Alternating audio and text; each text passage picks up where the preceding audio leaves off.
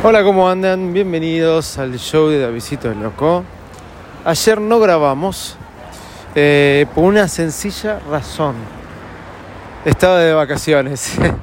Nos levantamos muy tarde y salimos a correr, hicimos todo rápido y bueno, nos quedamos sin, sin grabar. Había quedado un tema pendiente, ya me encuentro en la ciudad de Miami, hace ya eh, lunes, martes, miércoles, hoy es jueves, casi tres días que llegué acá, es mi tercer mañana. Y el domingo había ido a Universal y bueno, nada, les había dicho que les iba a contar cómo era todo el tema del Parque Universal. Por empezar, me parece un parque excesivamente caro de entrada, me parece un parque que tiene que rever su tema de, precio de entrada. Obviamente, pido disculpas por los ruidos, estoy caminando por la calle de Miami. Obviamente eh, que para algunos por ahí no les, no les caro, pero pagamos lo mismo que hice el año pasado, dos parques un día. Es un poco imposible hacer los dos parques un día, pero también a veces, si ya fuiste más de una vez, ir dos días Universal quizás eh, sea, eh, sea mucho. ¿Por qué pagamos dos parques un día? Porque había juegos que las nenas quería que hagan en uno de los parques y en otros parques también quería que haga, más que nada por eso. Llegamos a hacer todos los juegos. El año pasado casi sí. Este año no todos los juegos que queríamos porque usé un juego o me metí en la cola de un juego a las 5 de la tarde cuando el parque cerraba a las 7 que se llama Hagrid. Hagrid es eh, como el portero en Harry Potter, ustedes lo saben. Bueno, ¿por qué fuimos un domingo que cierra a las 7 de la tarde?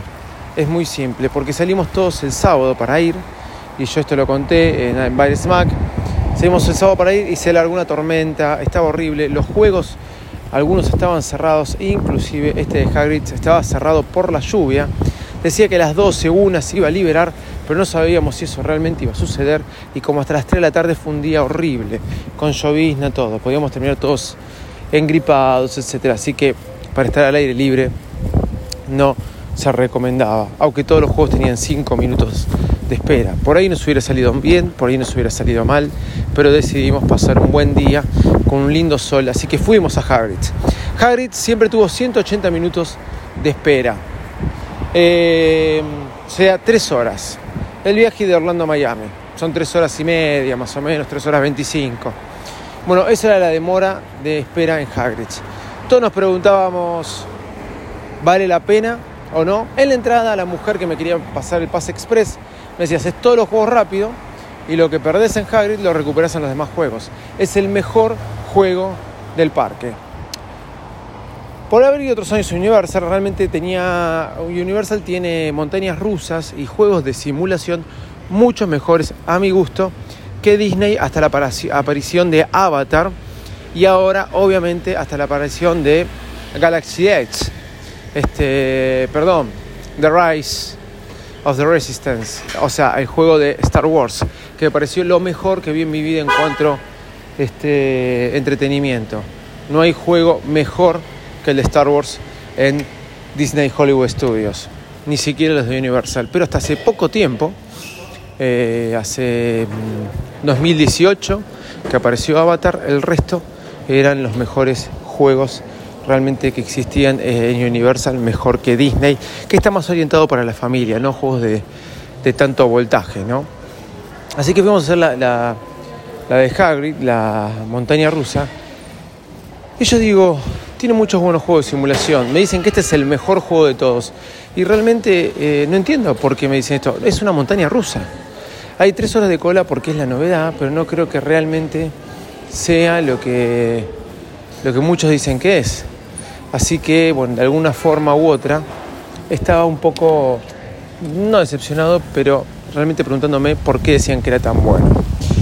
Conclusión, entramos a las 5 de la tarde cuando el parque cerraba a las 7, porque lo estiramos hasta el final, y dijimos vamos a entrar a esta hora, ya que eh, de alguna forma cuando salgamos van a ser las 8 de la noche y para mí se va a acelerar la cola cuando llegue la hora de cierre. Entramos con 3 horas de espera y terminamos haciendo una hora 50 de cola, o sea, de fila, digamos. O sea, mi, mi especulación fueron buenas, o le pegué de traste o, o fue como yo decía.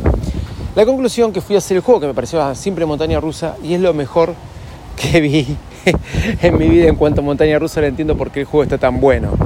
Eh, no quiero espolearlo, pero si quieren pueden ir. Eh, perdón, si quieren pueden ir. Si quieren pueden dejar de escuchar.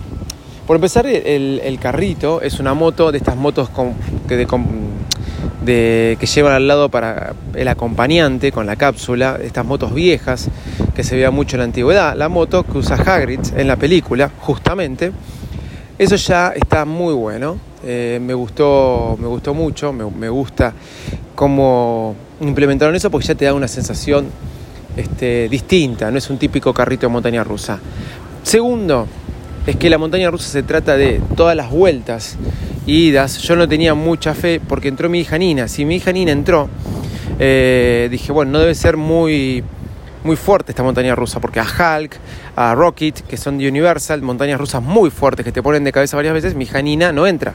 Pero si Nina entró, no debe ser la gran cosa. Y la verdad, que te lleva a una velocidad increíble, y eso es lo que te hace sentir muy bueno. Y muchos levantaban los brazos, yo ponía las manos en la moto, porque no se olviden que era una moto, a mí me tocó la parte de la moto ponía las manos en la moto como si estuviera en una moto y realmente sentís que vas a toda velocidad en una moto, te pone de cabeza, de costado, para todos lados.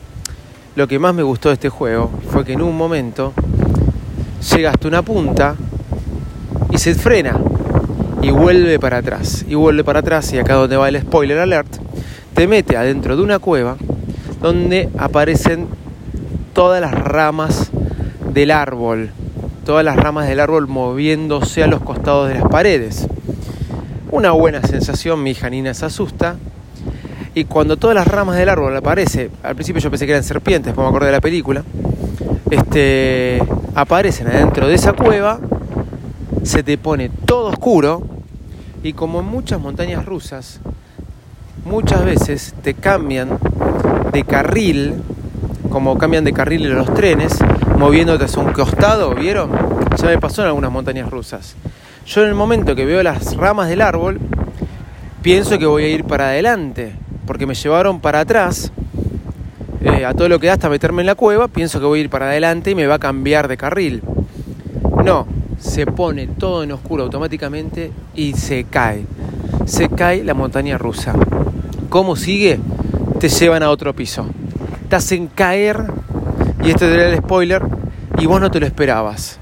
Impresionante. Y apenas cae, se prenden las luces y vuelve a arrancar la montaña rusa con todo como si fueras en la moto. Dato adicional, todo el tiempo en tu moto lo que suena es a todo lo que da una aceleración de moto fuerte, cosa que te da una sensación de que estás yendo de costado para arriba, para abajo, a una velocidad increíble en una moto.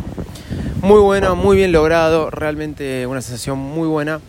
El resto de Universal es, lo, es un lindo parque de diversiones con buenas montañas rusas, mucha fila, mucha cola y esa pregunta que me sigo haciendo, cómo manejar el tema de las franquicias, porque tienen la tierra de los superhéroes, donde está Capitán América, donde está eh, Spider-Man, donde está eh, Wolverine, ¿sí? Eh, está el juego de X-Men, está el juego de Hulk y otras cosas. Entonces yo me pregunto, ¿cuándo se va a acabar esto? Porque van a tener que hacerlo todo nuevo, esta parte. La verdad no son buenos juegos, salvo el de Hulk, el resto no es gran cosa. Los juegos restantes, el de Spider-Man, lo comenté el año pasado, todo muy viejo, la decoración, todo. Los dibujos que muestran son viejos y pensemos y recordemos que eh, tiene que ver con eh, una, una franquicia que ahora está, o una empresa que ahora está en su competencia, que está a 18 millas, perdón, a 16 millas, que es Walt Disney World.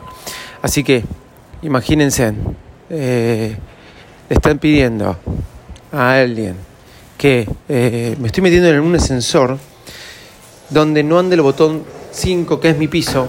Hay tres ascensores, no lo puedo creer, de este hotel. Y un ascensor, eh, llamo a los tres y siempre me viene el que no anda el piso 5, el botón. El botón, y no entiendo todavía cómo no lo arreglaron. Bueno, me tapó la boca porque llegué al 5 y se me va a abrir la puerta. Increíble. Así que funcionó. Eh, me tapó la boca. Eh, Universal. Sí, yes, yes. Sí, thank you. Me dice que yo había ido al piso 6, porque yo apreté el piso 6, pero el señor me estaba avisando que, eh, hablo bajito porque estoy en las habitaciones, el señor me estaba avisando que este es el 5, el piso 5, no el 6. Claro, no me paró en el 5 porque anduviera me paró en el 5 porque alguien lo había llamado. Tuve tanta suerte que alguien había llamado el ascensor en el 5. De tres ascensores siempre me abre la puerta el que no funciona el botón 5. Esta vez tuve suerte porque yo apreté el 6, pero como alguien lo había llamado el 5, me llevó el 5.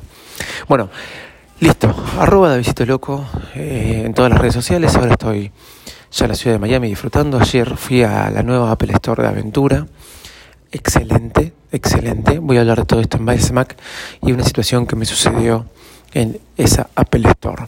Eh, pero pueden ver todas mis fotos y cosas que estoy viendo en Best Buy, etcétera, etcétera, etcétera. Y ofertas en arroba de Loco o arroba Mac. Chau y muchas gracias.